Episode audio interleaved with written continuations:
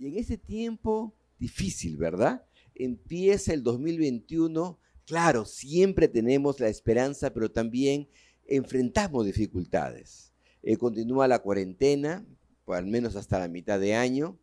Eh, dicen que las vacunas llegan a fin del mes de enero, el presidente, la ministra dice, bueno, llegan exactamente a fin de enero, no, no, no, todavía va a demorar, que la cadena de frío, entonces todavía hay cosas que van a ir demorando, necesitamos por lo menos unos 20 millones de vacunas, dice que a fines de enero o febrero puede llegar un millón, y, bueno, se pone un poco difícil la cosa, eh, hablan de una segunda ola, eh, lo cierto es que la cifra de muertes no, no desciende.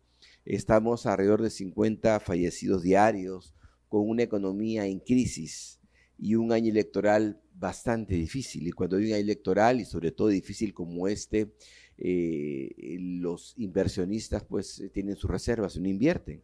Así que la cosa pinta fea, humanamente hablando.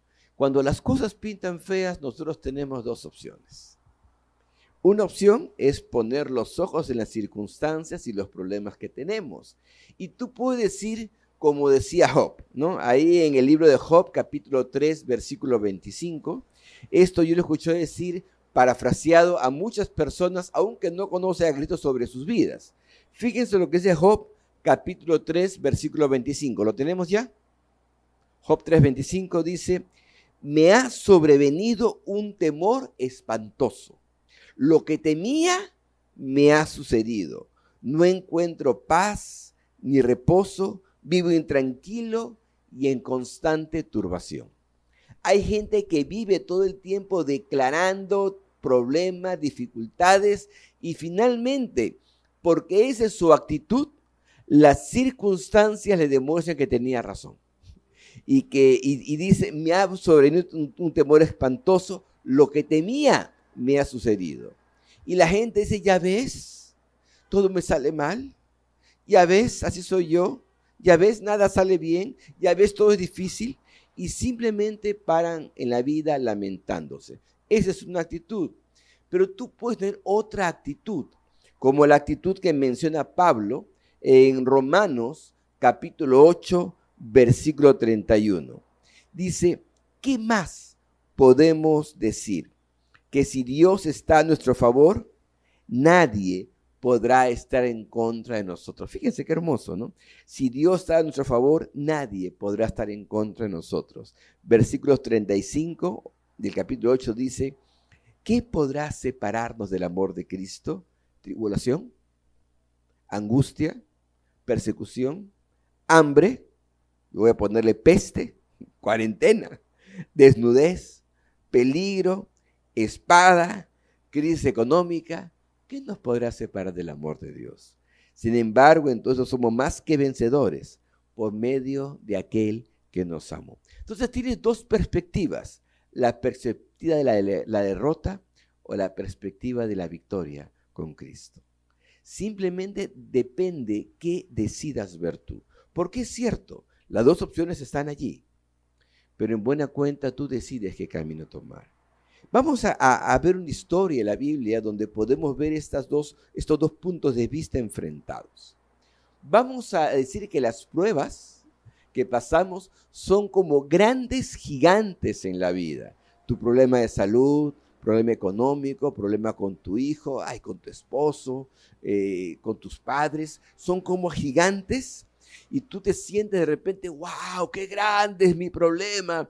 Y ves a los demás y mira mi problema, qué grande es. Y les cuentas, oye, mi problema es enorme. Yo qué voy a poder hacer con tremendo, contra tremendo gigante que viene contra mí. Es un gran problema. Yo estoy solito contra un grande problema. ¿Quién me ayuda? Es una crisis muy grande. Esta pandemia es en todo el mundo. Esta crisis es en todo el mundo. ¿Yo qué voy a poder hacer? Esa es la actitud que muchos tienen la actitud de ver el gigante. La mayoría tiene miedo, como el pueblo de Israel cuando se, enfrentó al gigante de Gad, aquel poderoso guerrero de más de tres metros de estatura. Eh, vamos a, ver la cita de 1 Samuel, capítulo 17, versículo 10. ¿Estamos listos? Y vamos a ver esta historia, vamos a ver, no toda la historia, son unos versículos puntuales porque creo que la mayoría conocemos la historia de enfrentamiento de David y Goliat. ¿ok? Así que vamos, 1 Samuel 17, 10, lo tenemos allí. Dice, todavía añadió el filisteo, el gigante de Gata y Goliat. En este día yo desafío al ejército israelita que venga uno de sus guerreros y pelee contra mí. Y él salía a desafiarlo, ¿no? Cada día, cada mañana salía a desafiarlos. Cuando Saúl y el ejército de Israel oyeron el reto filisteo, se quedaron atónitos y se llenaron de miedo. Y este es el asunto.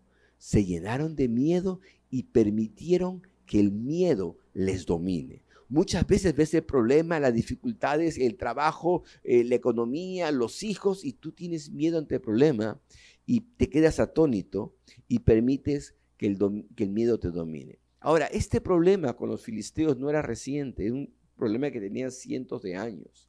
Aún te voy a contar esto. Los filisteos provenían del norte, de la zona del mar Egeo hacia Grecia, y ellos dominaban, era un pueblo pequeño pero poderoso, porque dominaban algo que los hebreos no conocían. Ellos dominaban el hierro. Mientras Israel y Egipto estaban en la edad de bronce, los filisteos habían entrado en la edad de hierro. Por eso es que Alejandro Magno pudo derrotar al ejército fácilmente al ejército, esto fue siglo después, por supuesto, eh, pudo derrotar a los persas, porque los persas estaban en la edad de bronce y los griegos en la edad de hierro. ¿Cuál es la diferencia? En aquella época el hierro es muy, es muy abundante en la tierra, pero para, para poderlo fundir se necesitaban grandes bosques porque no se manejaba el carbón. Entonces, para lograr altas temperaturas se quemaban cantidades enormes de árboles para poder fundir un poco de hierro y hacer las armas de hierro. Ustedes saben que Israel es un desierto. Igual, eh, Egipto es un desierto que tiene el, el, río, que tiene palmeras, pero no tiene muchos árboles. Entonces, como no habían árboles, estos pueblos tenían dificultades para manejar el, hierro. En cambio, los filisteos eh, comerciaban y venían del norte, de la zona de, eh, de, Grecia, y al norte de Grecia se hay muchos árboles. Entonces ellos tenían armas de hierro, y si recordamos el libro de jueces, ellos habían encargado que los, eh, que los hebreos no tengan ni siquiera hoces para el campo que sean de hierro.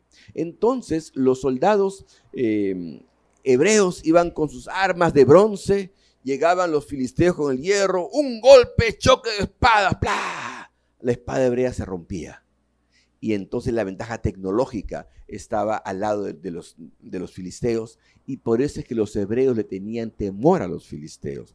Un temor que venía de generación en generación, porque esto ya tenían cientos de años en esta persecución. Y entonces viene el gigante a lo que los hebreos ya tenían miedo por las armas, viene un gigante con una gran espada. Y dicen, ¡wow! Él tiene una tremenda espada de hierro poderosa. Si voy, por ejemplo, yo, buen guerrero como era el, el, rey Saúl, con mi espada de bronce voy a pelear con ese gigante, de un solo golpe va a romper mi espada y me va a vencer. ¿Quién podrá contra tremendo gigante. Y entonces el ejército de Israel tenía gran temor, no solamente por la talla del gigante, sino por sus armas. Y hablaba por eso su coraza, del ancho su espada y su lanza, y tenían terror a este gigante. Y, cada mañana él salía a desafiarlos y la gente tenía más terror y hablaban entre ellos, qué miedo, qué miedo, qué miedo, y se alimentaban de miedo y de terror. Esta semana conversaba con un compañero de colegio Ustedes me ven, yo crecí del colegio hace poquito nomás, ¿no? ya son cuarenta y tantos años que salí del colegio. Y, este compañero me decía, y con razón, me decía, yo he decidido no ver las noticias, porque todo es temor y todo es miedo. No solamente el COVID, sino que te roban, que te asaltan. Me decía, a mí no me han robado, años que no me roban, a mis hijas tampoco, y, no podemos andar en psicosis. Y es que los medios de comunicación nos meten psicosis que todos los días nos van a robar. Yo andaría todo el tiempo con miedo. Y, cuando tú repites la noticia, oye, roban, están robando, y están robando, la gente va a comenzar a andar con miedo y con cobardía. Y entonces, no me muevo por aquí, no salgo noche. Y permites que el miedo te domine. La crisis, los negocios están cerrando, a todos les va mal, se quedan sin trabajo y comienzas a tener temor de todo. Alguien estornuda, ¡Uy, COVID, sales corriendo. y permites que el miedo te domine. Y sabes algo, el miedo baja tus defensas. No solo las psicológicas, también las defensas físicas. Entonces eres más proclive a, a contraer cualquier enfermedad. Y lo que temía te sucede porque tus defensas están bajas. Y en el trabajo, tengo miedo que me despidan. Entonces todo lo que hago es con miedo. Y como no haces cosas con miedo, las haces mal. Te vuelves torpe, te vuelves inútil en el trabajo. Y claro, como eres un inútil en el trabajo, te despiden. ¡Ah! Lo que temía me sucedió. Ya ven, ya ven, ya ven. Y comienzas a reforzar tus temores y tus miedos. Esto le había pasado al ejército de Israel. Ellos estaban con miedo. ¿no? Eh, muchas veces nosotros estamos así, nos acobardamos eh, ante los gigantes que tenemos que enfrentar en nuestro día a día. Eh, 1 Samuel 17, 16 dice, durante 40 días seguidos y a la mañana y la tarde el, el Teo Goliat estuvo desafiando a los israelitas. Vamos al versículo 16, ¿lo podemos poner? Dice allí, durante 40 días seguidos y la mañana y la tarde el filisteo Goliat estuvo desafiando a los israelitas.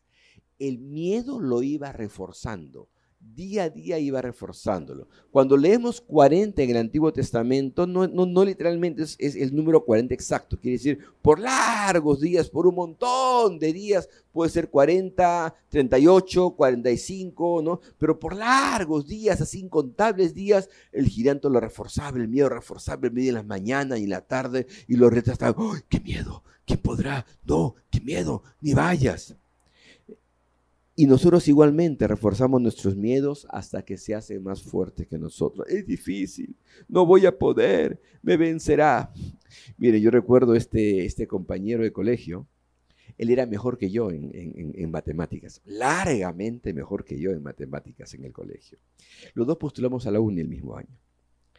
Y a pesar de que él era un trome, vamos a decir matemáticas, y yo no, eh, él tenía una desventaja. ¿Sabe cuál es su desventaja? Su padre, un gran hombre, había sido el decano de la Facultad de Matemática Pura de la universidad. Y había fallecido años antes. Y entonces yo recuerdo a su madre, ay, mi hijo va a postular la universidad de su padre, el nombre de su padre. Y entonces él comenzó a llevar la carga, no solamente el examen, sino la carga de, ay, la imagen de su padre, el recuerdo de su padre, que había sido el decano de la, de la Facultad de Matemática Pura y la UNI. Y yo recuerdo el día del examen, me encontré con él en la universidad. Y yo era tartamudo, les conté, ¿no? Era recontra tartamudo. Ese día yo voy y le digo, hola César, ¿cómo estás? Y el, oh, oh, oh, oh, oh, el tartamudo era ese, ese día. ¿Sabes? Él permitió que el miedo le dominara. Y él, que dominaba mucho más matemáticas que yo, falló en el examen. Yo ingresé en el puesto 12 y él dominaba muchas más matemáticas que yo. Entonces, no es que él no supiera matemáticas sino que permitió en ese momento que el temor le dominara. Después, él ingresó a, la Universidad Católica, en uno de los primeros puestos, por supuesto. Al poco tiempo, después de cumplir los dos años que le registró ley, hizo su traslado a la, UNI, ingresó a la UNI en, los en el traslado con facilidad, porque él tenía la capacidad y muchas veces nosotros tenemos la capacidad para enfrentar a nuestros gigantes, pero, nos, pero permitimos que el miedo nos domine. De repente tú eres excelente en el trabajo, pero tienes miedo y, el temor te hace cometer errores. Tú eres bueno en lo que tengas que hacer, pero en lugar de dar excelencia, lo que tienes es que el miedo te domina y el miedo te hace cometer errores. Y entonces estás como Job diciendo, me ha venido un temor espantoso, lo que más me temía me ha sucedido porque tú permites que el miedo te domine, como estaba Israel temblando de miedo ante el gigante de Gat. Es difícil la cosa, no voy a poder, me vencerá. Nos detenemos y no enfrentamos el problema, nos rendimos antes de luchar. Eh, permitimos que ese temor se apodere en nosotros y tristemente para muchos eso es una forma de vida y siempre hablan de lo difícil que son las cosas, de los temores. Tal vez no vas a poder. No salgas a la calle. Cuidado con los micros. Cuidado que te van a robar. Cuidado que estés solo. Cuidado que te tomen el pelo. Cuidado, cuidado, cuidado. Y al final terminamos derrotando porque el miedo se vuelve una forma de vida para nosotros. Esa es una actitud, pero también hay otra actitud diferente, la actitud que tenía David. Ahora, David tenía otra actitud porque Dios estaba con David, pero Dios estaba con David porque David estaba constantemente con Dios. Eh, es una actitud diferente, una perspectiva diferente. Mira, cuando él iba a cuidar el ganado, sabemos qué es lo que hacía, ¿verdad? Él tocaba el arpa y lo que hacía era tocar el arpa y adoraba a Dios. La vida de David era una vida de adoración constante a Dios. Él estaba en el campo cuidando las ovejas y estaba con su boca adorando a Dios, teniendo intimidad con Dios, enamorándose de Jesús. Y cuando tú andas con Dios, simplemente te comienzas a parecer a Dios. Él adoraba genuinamente a Dios y cuando tú adoras genuinamente a Dios, hemos tenido un tiempo precioso de adoración. Yo no sé tú, pero yo he estado adorando allí, levantando mis manos al Señor, levantando mi voz. No sé si me has escuchado, no, sé si, el sonido de mi adoración ingresó al micrófono de, de quienes aquí enfrente, pero me encanta adorar a Dios en voz alta.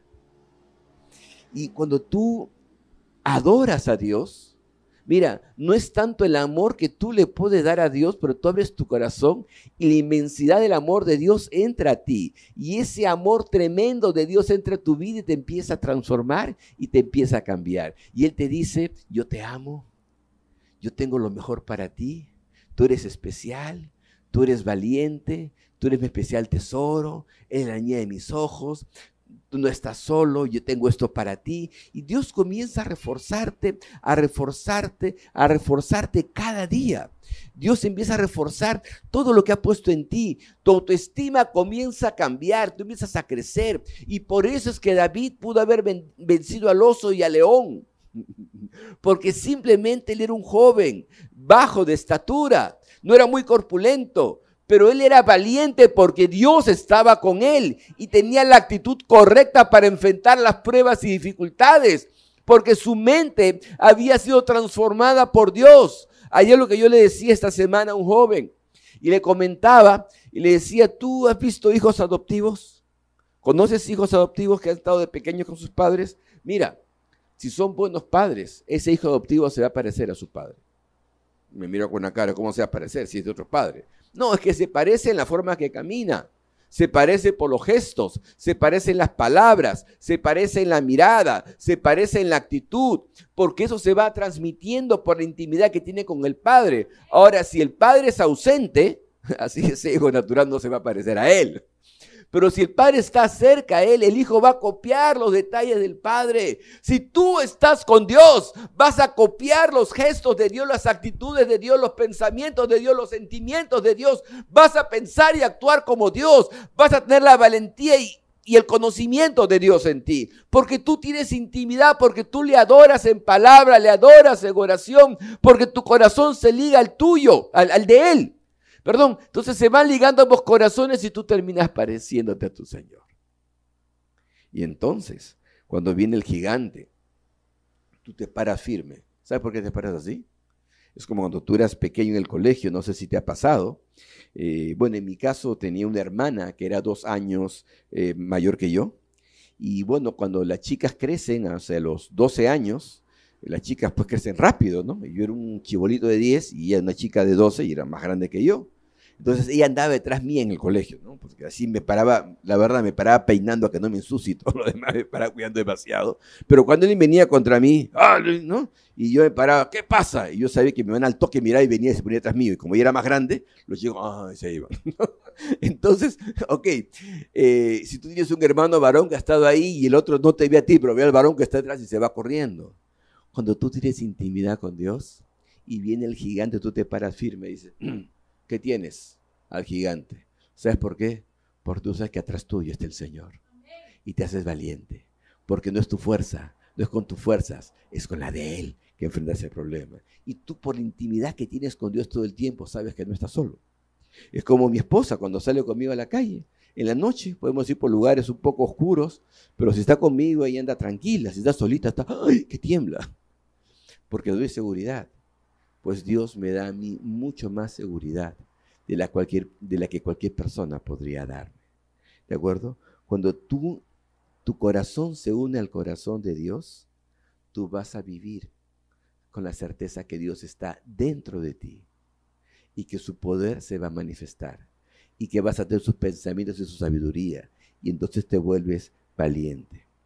Por eso es que cuando David, ahí en 1 eh, Samuel 17:26, cuando eh, vio que el ejército de Dios estaba temeroso y acobardado, fíjate lo que dice 1 Samuel 17:26. Vamos a ponerlo. Dice, ¿quién es este filisteo y circunciso para que provoque al ejército del Dios vivo? Simplemente la parte final. ¿Quién es este filisteo incircunciso para que provoque al ejército del Dios vivo? Él sabía que el filisteo no tenía poder, era pura pantalla, pura imagen. ¿Por qué? Porque Dios estaba con él. Y él no se puso a mirar, no, yo tengo armadura de bronce y él tiene cosas de hierro. No se puso a ver esas cosas. Él simplemente sabía que Dios estaba con él. Por eso cuando va a enfrentar, usted recordará la historia, él lo enfrenta en el nombre de Jehová de los ejércitos. No en el nombre de David, porque sabía que no podía. ¿Sabes? Realmente lo que David hizo lo podría hecho cualquiera, porque casi todo el pueblo de Israel eran pastores. Y te aseguro que la mitad del ejército era buen lanzador de onda. ¿no? Lo que David hizo lo podía hacer cualquiera. Bueno, cualquiera, ya. Un tercio del ejército, digamos que lo podía hacer. Pero ¿sabes cuál era la diferencia? Que el ejército de Israel tenía miedo y David tenía a Dios con él. Y simplemente esa es la diferencia. Cuando tienes una dificultad, un problema en el trabajo, creatividad, hoy me faltan años para lograr esto, ¿podré o no podré? Tú tienes dos opciones, o ves el problema, o ves que Dios está contigo. Simplemente son dos opciones en la vida. Pero para tener la certeza que Dios está contigo, tú tienes que estar con Él. Tienes que aprender a buscarle cada día en alabanza, en adoración. Y entonces tú vas a vivir con la certeza que Dios está contigo. Y si Dios es conmigo, ¿quién contra mí? Pero tienes que aprender a adorarle. Entonces los gigantes que van a ver allí van a pasar desapercibidos. Cuando tú aprendes a tener intimidad con Dios, esto se vuelve una forma de vida. Te vuelves vencedor en todas las cosas que enfrendes. Tú vuelvo a decirte, o pues el problema o ves a Dios tras el problema. Es una decisión que tú tienes. Cuando tú te acostumbras a estar con Dios, tu perspectiva de las cosas cambia. La fe te hace valiente. Miren, ah, vamos a hablar así de sencillo. Hay gente que cuando leen de diezmo tiembla. Y digo, está bien, pues tú tiemblas porque no tienes fe. ¿Sabes por qué no tienes fe? Porque no tienes intimidad con Dios. Entonces te dicen, hoy un, un, problema. No, yo tengo que confiar en las cosas que veo. Yo veo el dinero y mi sueldo. Menos, eh, no, no, no me imagino. No le voy a dar a Dios porque me va a faltar. Claro, no tienes fe porque no tienes intimidad con Dios. Entonces, la gente que tiene miedo a las cosas es simplemente que no ha desarrollado intimidad con Dios, no ha madurado en su fe de repente tendrá mucho, hasta puede tener de teología, pero no tiene vivencia con Dios. Conoce de Dios, pero no, tiene, pero no conoce a Dios porque no experimenta la intimidad con Dios. A Dios lo conoces, es cierto en la palabra, pero la palabra fue inspirada por el Espíritu Santo y tiene que ser revelada por el Espíritu Santo. Entonces, para que tú interpretes la palabra y entiendas a Dios y conozcas a Dios, la palabra que lees en la Biblia tiene que estar revelada por aquel que la inspiró, por el Espíritu Santo de Dios. Entonces necesitas la palabra en la intimidad con aquel que la inspiró, con el Espíritu Santo de Dios. Y vas a conocer a Dios y vas a confiar en Dios y vas a ser valiente.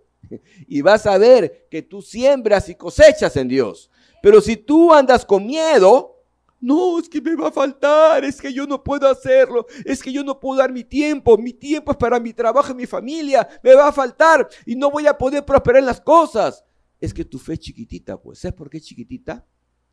Porque no conoces a Dios, porque has perdido la, la costumbre de la intimidad con Dios. De repente haces tu devocional de cuando en cuando, pero es un devocional intelectual no es un devocional de intimidad. Y esa es la diferencia. Y entonces cuando tú empiezas a tener intimidad con Dios, eres capaz de enfrentar locuras y, y saber, sabes que sabes que Dios está contigo. Miren, los hombres que hicieron grandes cosas en el ministerio del Señor eran hombres de Dios que se forjaron en la intimidad con Dios. William Carey, John Wesley, David Livingstone, eh, Taylor, Billy Graham, toda la gente que tú puedas conocer. Humberto Lai, eh, Robert Barringer, eh, eh, el pastor Jaime Gómez, son gente que se forjó en la intimidad con Dios. Son gente que ama a Dios de tal forma que Dios cambia su forma de pensar y su forma de vivir. Y su actitud es una actitud de enfrentar gigantes, porque saben que Dios está con ellos. Pero sabes, ellos, el poder de Dios se manifiesta en ellos porque ellos andan con Dios. Y al andar con Dios, al tener el hábito de andar con Dios, Dios comienza a ser visible en sus vidas, en sabiduría, en manifestación, en unción y en todo lo que necesitan de Dios.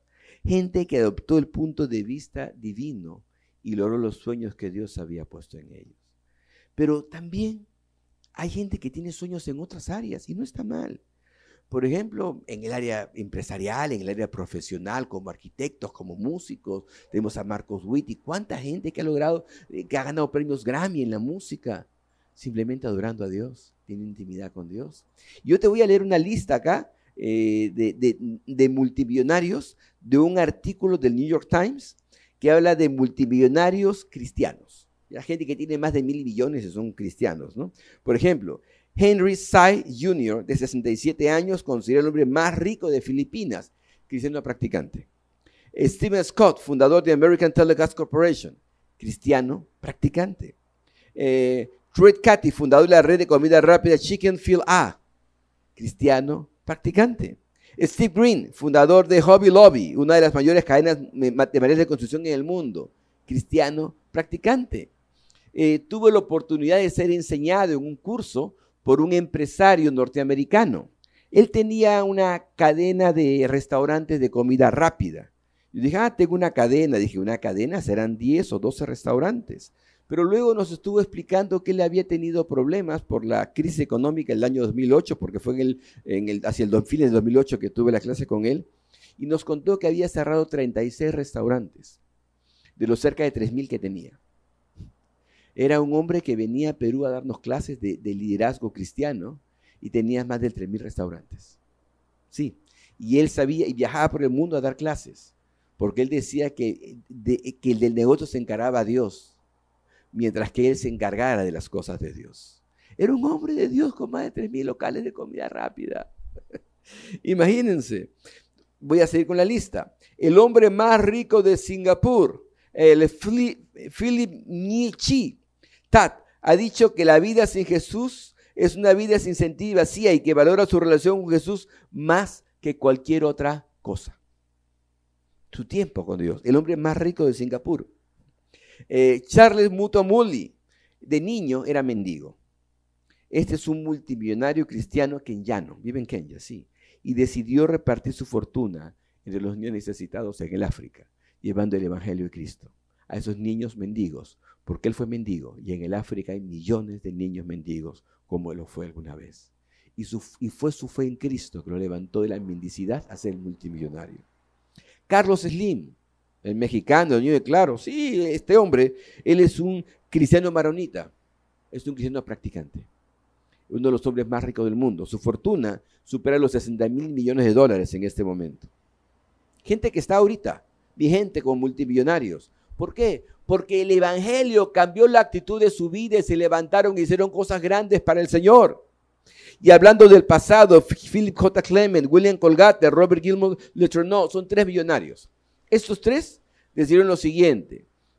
por cada sol que yo tome de la empresa, bueno, por cada dólar que tome de la empresa para mi vida, si yo tomo un dólar para mí, nueve son para la obra de Dios. Ellos hicieron, Dios les habló a ellos y su pacto de vida fue voy a invertir el diezmo. Por cada dólar para mí, nueve para la obra. Y saben que hace algunos años la empresa, bueno, William Colgate ya falleció, pero la empresa de William Colgate compró su competencia a Colinos, ¿no? ¿Por qué? Porque cuando le creemos a Dios, nos volvemos valientes y somos capaces de increíbles hazañas en cualquier área de la vida que Dios ponga en tu corazón emprender. Eso depende de ti. La mayor parte de ellos, William Colgate, era un jovencito universitario que él mismo cuenta, tenía un solo traje para la universidad, tenía que lavarlo. El sábado lo lavaba y el domingo de la mañana se lo volvía a poner para ir a la iglesia primero y lo usaba toda la semana solo tenía un traje y él estaba orando a Dios. Dios, ¿qué voy a hacer? Estudié, en la universidad. Sí, por una beca que había conseguido. Las universidades recuerden que la mayor parte son fundadas por iglesias en Estados Unidos. Eh, Harvard, Stanford, las, las grandes universidades americanas partieron de las iglesias. Y bueno, pues él consiguió como cristiano una beca. Y él le decía, Señor, ¿qué voy a hacer? Quiero hacer tu obra, ¿qué voy a hacer? Y, y cuenta que una estaba orando y el Señor le dice, haz jabones. Y él ¿de dónde voy a hacer jabones? Ni plata tengo para hacer jabones. Y es que los japones hacen de las pepas de los, de, las pepas de los árboles. Y comenzó a juntar las pepas y a molerlas y a hacer jabón casero. Así empezó la fábrica de, William Colgate haciendo el jabón casero. Porque una revelación que Dios le dio. Y fue un hombre multimillonario. Tus sueños se pueden hacer realidad, pero necesitas ser valiente, sea en lo profesional, sea en el arte, sea con tus hijos. Pero primero tú tienes que creerle a Dios. Ellos empezaron, la mayoría de ellos prácticamente de nada. Te dije que William Mully fue, eh, mendigo. Eh, Robert eh, Guillermo es un creador de, maquinaria pesada que tenía empresas constructoras por todo el mundo. Por ejemplo, en el primer régimen de Belaúnde, yo, yo sé, la mayoría de ustedes no habían nacido en esa época, ya, correcto. Hacia el año 60, su empresa, su transnacional, ganó la licitación para hacer la Panamericana desde Tacna hasta Tumbes. Eh, sí, eh, era una de las tantas obras que tenía él en el mundo, este multimillonario, y él daba el 90% de los ingresos para la obra del Señor. Y, hasta ahora su hijo sigue manejando la misma política. Por cada dólar para él, son nueve para la obra del Señor. Y sigue siendo un hombre muy, muy rico con una gran empresa transnacional, sembrando, sembrando para el Señor. Hay gente que hace fortuna, gente muy rica, pero de sus hijos desaparecen en la historia. Sus hijos son matrimonios destruidos. Pero estos hombres de Dios son gente que tiene hijos y tiene familias fuertes y familias sólidas. ¿Por qué? Porque sembraron con valores, vivieron con valores y transmitieron valores a su descendencia.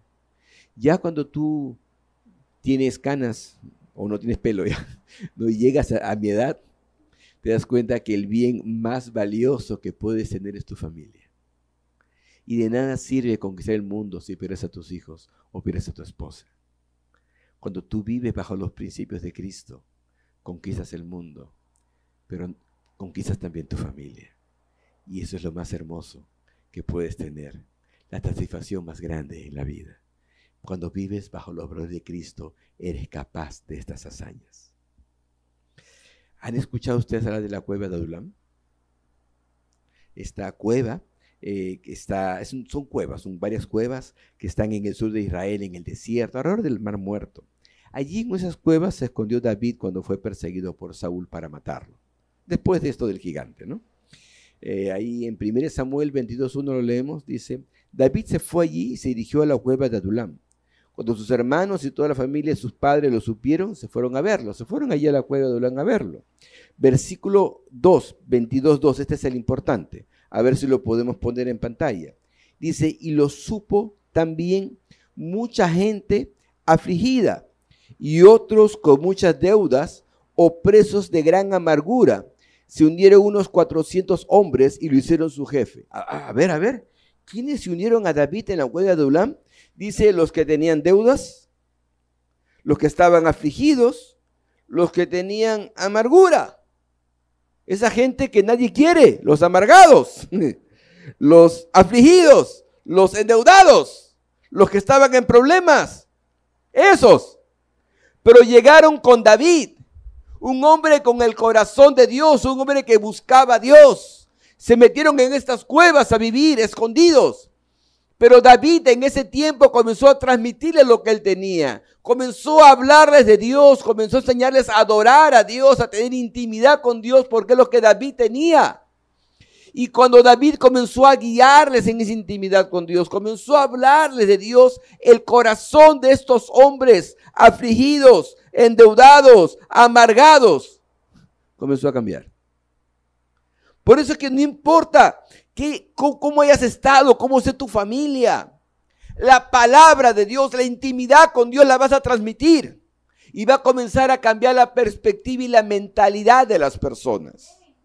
Y de esta gente amargada, afligida, endeudada, David hizo un ejército. Pero no solo un ejército, levantó un reino.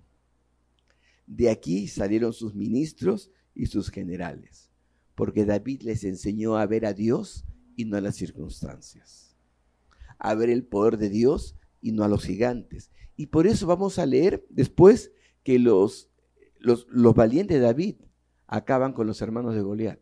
Ya no les era problema, ya. Ya habían aprendido la lección. Gigante, Dios está conmigo, vamos y derrotaron a los gigantes. Y los, seguramente si estás haciendo tu devocional, has leído sobre estos gigantes de Gad que fueron derrotados por los valientes de David. Así que eso te puso un cambio de perspectiva, un cambio de vida. Y lo más hermoso es que este cambio de vida lo vas a transmitir a tus hijos, a tus hijos espirituales y a tus hijos físicos. Ellos también van a ser valientes, porque tú vas a aprender a ser valiente. Pero si tú eres cobarde y tienes miedo, tristemente ese miedo lo vas a pasar a tus hijos. Así que tú tienes que escoger qué vas a transmitir, o cobardía o valentía. David transmitió valentía y sabiduría y amor a Dios.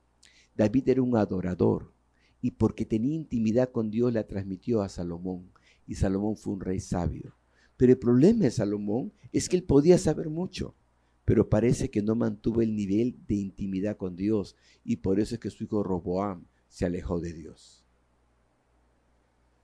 No basta que sepas de Dios, no basta que seas sabio. Lo importante es cuánta intimidad tienes con Dios. Porque entonces no va a ser tu sabiduría, va a ser la sabiduría de Dios en ti.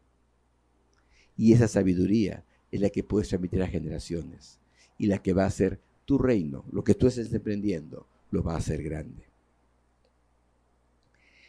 Así que no importa cuán amargado, cuán endeudado, cuán desanimado, cuán frustrado te puedas encontrar, siempre puedes cambiar tu enfoque. Si buscas a Dios, le crees a Dios, si tienes intimidad con Dios, tú puedes ser parte de los valientes del Señor. Él te va a levantar y te va a usar. Fíjate lo que dice el, autor de la carta de Hebreos, capítulo 12, versículo 1. Dice allí, por tanto, también nosotros que tenemos tan grande nube de testigos, hay gente que nos está mirando a nuestro alrededor, liberémonos de todo peso. Las culpas, el yo no puedo, ay, qué difícil, y del pecado que nos asedia. Y corramos con paciencia la carrera que tenemos por delante. Habla de correr con paciencia porque la vida es como una maratón. Se está de saber, ok, yo voy a seguir andando. Vamos, lo que me falte fuerza no estoy solo. Dios está conmigo. Vamos, adelante. Pero dice que para correr esta maratón, versículo 2, Hebreos 12, 2 dice, fijemos la mirada en Jesús. Ah, no en los problemas que te desaniman, no en las circunstancias, no en los gigantes. Fijemos la mirada en Jesús, el autor y consumador de la fe, quien por el gozo que le esperaba sufrió la cruz y menospreció lo propio, se sentó a la derecha del trono de Dios y está intercediendo por ti. No estás solo en la carrera, Jesús corre contigo, Él está contigo, Él está dentro de ti, en el Espíritu Santo corriendo la carrera. Así que si Dios es por nosotros, ¿quién contra nosotros? Tú, puedes escoger. Así que no importa eh, cómo te encuentres. Eh, no importa que estés y digas, pero no tengo ni ropa para trabajar, solo tengo una muda de ropa. Así estaba William Colgate, pero le creyó a Dios. No importa que digas, no tengo nada. Soy como un niño indefenso que tiene que mendigar en las calles. Así estaba Charles Mutomuli, el niño mendigo kenyano. Eh, no importa que estés amargado, endeudado o afligido, como estaban los de la cueva de Olón. No importa. En toda circunstancia que te encuentres, tú eres capaz de lograr tus sueños. No importa. Este año 2021 puede parecer sombrío para muchos. Pero si tú buscas a Dios, si tú eres a tener intimidad con Dios, puedes declarar como Pablo. ¿Qué más podemos decir? Que si Dios está a nuestro favor, nadie podrá estar en contra nuestra. ¿Qué más podemos decir? Si Dios está a nuestro favor, nadie podrá estar en contra de nosotros. En Cristo somos más que vencedores. Y verás cómo nada como nada te puede apartar el amor de Dios. Y el amor y el perfecto amor echa fuera todo temor, dice 1 Juan capítulo 4, versículo 16 o 19. Eh, vas a ver que vas a ser un valiente. Y vas a ser de los valientes del Señor, que logran metas grandes. Hay dificultades, por supuesto. Y aún fíjate, el Señor es así. En Santiago dice que te gozas en la prueba, porque vas a crecer y ser más valiente. Por eso cuando vienen las pruebas, dile, Señor, gracias por la prueba que viene, porque yo voy a madurar y voy a crecer. Porque la prueba no la enfrento solo. Por si tú estás conmigo, ¿quién contra mí? ¿Habrá prueba más grande que tú? Que mí tal vez, sí hay pruebas más grandes que yo, pero no hay prueba más grande que tú. Así que no voy a tener miedo y voy a enfrentar mis sueños. Tú eres un joven que está acabando el colegio y dices, pero por la crisis no hay cómo pagar mis estudios. ¿Y estás tú con Dios? ¿Está Dios contigo? Tienes sueños y dices, pero no sé qué voy a hacer con mis sueños. Me han dicho que no se pueden hacer. Ok, de acuerdo. En tus fuerzas, tal vez no puedas. Pero si Dios está contigo, ¿podrás? Claro que puedes. Pero para que Dios esté contigo, primero tú tienes que estar con Él. Tienes que entregarle tu corazón para que Él sea tu Señor. Tienes que buscarle cada mañana, cada tarde cada noche y permitir que Él transforme, que tu entendimiento sea renovado por la palabra, que seas lavado por la palabra. Y te vas a convertir en uno de los valientes del Señor. Y verás que los sueños que Dios ha puesto en ti sí se pueden realizar. Así que este 2021 depende de ti. ¿Le crees a Dios y te aferras a Él en intimidad? o le crees al mundo y sucumbes. Simplemente depende de ti. Juan 11:40. Jesús le dijo, ¿no te he dicho que si crees verás la gloria de Dios? Se lo dijo a Marta cuando ella tenía dudas respecto a su hermano que estaba muerto. Y yo te lo repito a ti. ¿No te he dicho que si crees verás la gloria de Dios? ¿Quieres ver la gloria de Dios? Tienes que creer. Pero la fe viene por el oír. La fe viene por la intimidad con Dios. La fe viene porque le entregues tu corazón a Dios cada día, cada mañana, cada tarde y cada noche. Tienes que creer. Y sabes, creer, la fe, el creer es un verbo. Y eso implica acción. Busca a Dios. Y Él va a poner en ti ese corazón que puso en los, en los endeudados, afligidos y embargados de la escuela de Adulam y vas a ser uno de los valientes del Señor. Así que tú decides. ¿Serás un valiente del Señor o será alguien que ande con temor? Tú decides. En este día. Papito Dios, perdóname. Perdóname porque me he dejado influenciar por el mundo. Porque he escuchado tantas noticias de problemas, de dificultades, de temores, de imposibilidades, de enfermedad, de crisis, y me he dejado dominar por ello. Señor, perdóname, porque no te he buscado como te debí buscar, y en vez de llenarme de ti, me he llenado de miedos. Pero en este momento, en el nombre de Jesús, te digo, espíritu de temor, te vas fuera de mi vida en el nombre de Jesús. Toda duda, toda amargura, toda aflicción. Le digo, te vas fuera de mi vida en el nombre de Jesús. Yo decido creerle a Dios. Yo decido llenarme de fe. Yo decido poner mi fe en obra. Decido ser un valiente. Buscaré sabiduría en ti cada mañana, cada tarde y cada noche. Señor, tendré intimidad contigo para parecerme a ti en todo lo que emprenda. Porque sé que si yo estoy contigo, tú estarás conmigo en todo aquello que emprenda. Porque tú no me has de espíritu de cobardía, no de poder, valor y dominio propio. Porque yo seré esforzado y valiente. Porque no temeré, pero tampoco desmayaré, me esforzaré, Señor. Porque tú estás conmigo donde quiera que vaya. Porque yo soy contigo, oran tu palabra y la intimidad contigo, mi Señor. Gracias, Jesús. Yo haré el cambio y la diferencia. Y voy a transformar el mundo, Dios. Porque no lo voy a hacer en mis fuerzas, sino en las tuyas, Señor. Yo declaro que soy una valiente, que soy un valiente contigo, Dios. Porque tú y yo somos mayoría. Porque tú y Dios, Señor, juntos lograremos esos sueños y anhelos que tú has puesto en mi corazón. Aquellas cosas que de niño yo quería hacer, Señor. Aún ahora, aunque el mundo diga, la gente diga, no se puede, no es práctico, no es funcional. Es lo que tú has puesto en mi corazón. Y si tú lo has puesto, Dios, es porque sí, yo puedo hacerlo. Porque tú estás conmigo, Dios. Y gracias, Dios. Gracias, Señor. Porque no bajaré la cabeza. La levantaré y enfrentaré ese gigante. Y simplemente, Señor, lanzaré Moveré mi onda con fuerza y lanzaré la piedra y lo venceré. Y cuán grande sea el gigante, mientras más grande sea, más fuerte caerá. Y lo venceré con sus propias armas. Y declararé victoria en tu nombre, bendito Jesús. Gracias, Señor, por hacerme más que vencedor. Gracias.